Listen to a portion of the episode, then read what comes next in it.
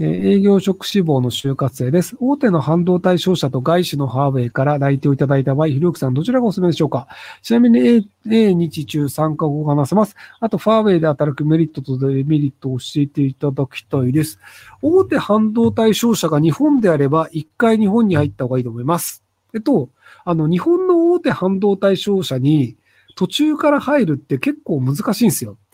で、日本で働いた上であれば、余計ファーウェイ入りやすいんですよ。なので、あの、どっちの方が入る難易度が高いのか。で、その経験っていうのが、まあ、あった方が得っていうので考えれば、あの、日本の大手半導体商社に一回入っておいた方がいいんじゃないかなと思いますけど。法人の代表取締役です。25%の株を保持しています。残りの75%は他に株主がいます。会社借り入れの保証人は自分です。会社は黒字で実質無借金です。会社辞めた場合、全額返信さえしてから辞めれば問題なんでしょうか株式も買い取ってもらえますか？えっと、株式を買い取るかどうか他の株主によるのと、あと、その保証人自分だと、あの、辞めても保証人としては残り続けるので、なのでむしろ立場としては不利です。なので辞めたいのであれば、保証人の全部返済して、で、買い取ってくれなくても仕方ないよねっていうポジションしかないんじゃないかなと思います。はい。えっと、23歳、高卒、社会人6年目女です。中小企業で不動産営業しておりますが、昭和志向、有給休暇のない業務形態に使いました。言葉遣い、コミュ力、パソコン業務能力とは種並みで、愛嬌はよく顔もそこそこ面接得意です。ただ、秋っぽいため持っているしかがパソコンの配布口くらいです。こんな私ですが、何かおすすめ職種はありますか？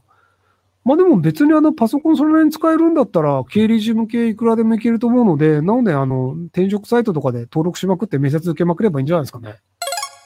新卒2年目で今転職について考えています。仕事内容について不満はないのですが、同僚上司が絶望的で、練習も同業と比べ低めです。先年収60万増える仕事が見つかりましたが、仕事が超絶つまらなくなる予定です。上司に言っても多分給料不ないです。でも今の会社でめっちゃいい先輩がいて、いつも優しく仕事内容について教えてもらいました。今の会社を辞めたら先輩に申し訳ない気持ちが半端ないです。であれば今の会社で全然いいんじゃないですか？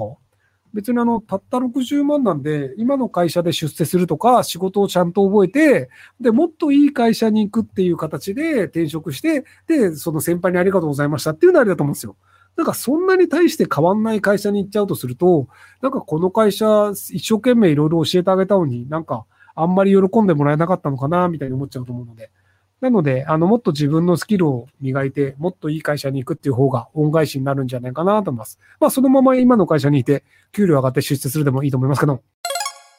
えっ、と、ニコ生ってもう少しうまく運営できると思いませんか？アーカイブを見ると配信時間延長するなどよそでは無料できることに毎月500円払う人って少ないと思うんですよ。ユーザーからカウントより他のプラットフォームのように広告収入とかを取り入れたり、人気配信者は金でいっぱい入ってきたりして広告収入、ギフトな金気の儲けた方がいいと思うんですが、リュウさんどう思いますか？ニコ生はもう落ちぶりしかないんでしょうか？えっと、僕が一応表向きやめた時からずっと投げ銭とかギフトをやるべきだよねって言ってたんですけど、まあそこら辺が遅かったりするので、なのでまあいろいろニコ生こうした方がいいよねっていうのは言ってるんですけど、それは変わらないので、まあ、栗田さんが頑張る気がないってことなんじゃないかなと思ってます。あの、YouTube だと MCN っていう仕組みがあって、その、ウームさんみたいなのが、その YouTuber を束ねることによって、その、各クリエイターにこういうのが流行ってるよとか、こういうふうにやった方がいいよみたいなのを会社としてやるっていうのがあるんで、なので、あの、健全で儲かるコンテンツっていうのが増えるんですけど、なので、そういう形で MCN みたいなのやった方がいいよねって言ったんですけど、それもスルーされてます。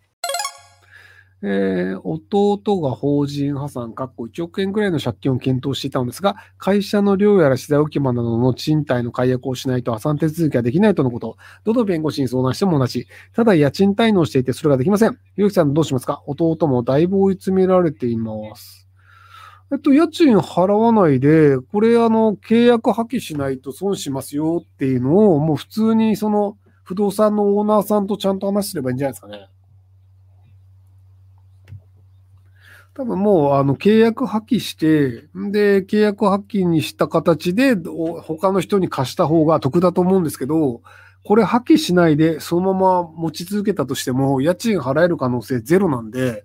あの、損失が膨らむと思いますけど、どうしますっていう話をすればいいんじゃないかなと思うんですけど。ただ一応その、ただ破棄しただけで家賃のその借金分がなくなるっていうのだと、その借金棒引きみたいなことはしたくないってなると思うので、なんでその借金分に関しては、じゃあ公正証書作りますとか、っていうので、じゃあその家賃の滞納分は契約は破棄するけど、この部分は借金として残して別の契約書をちゃんと残しますよみたいな形で、その大家さんも納得できる形にした方がいいんじゃないかなと思いますけども。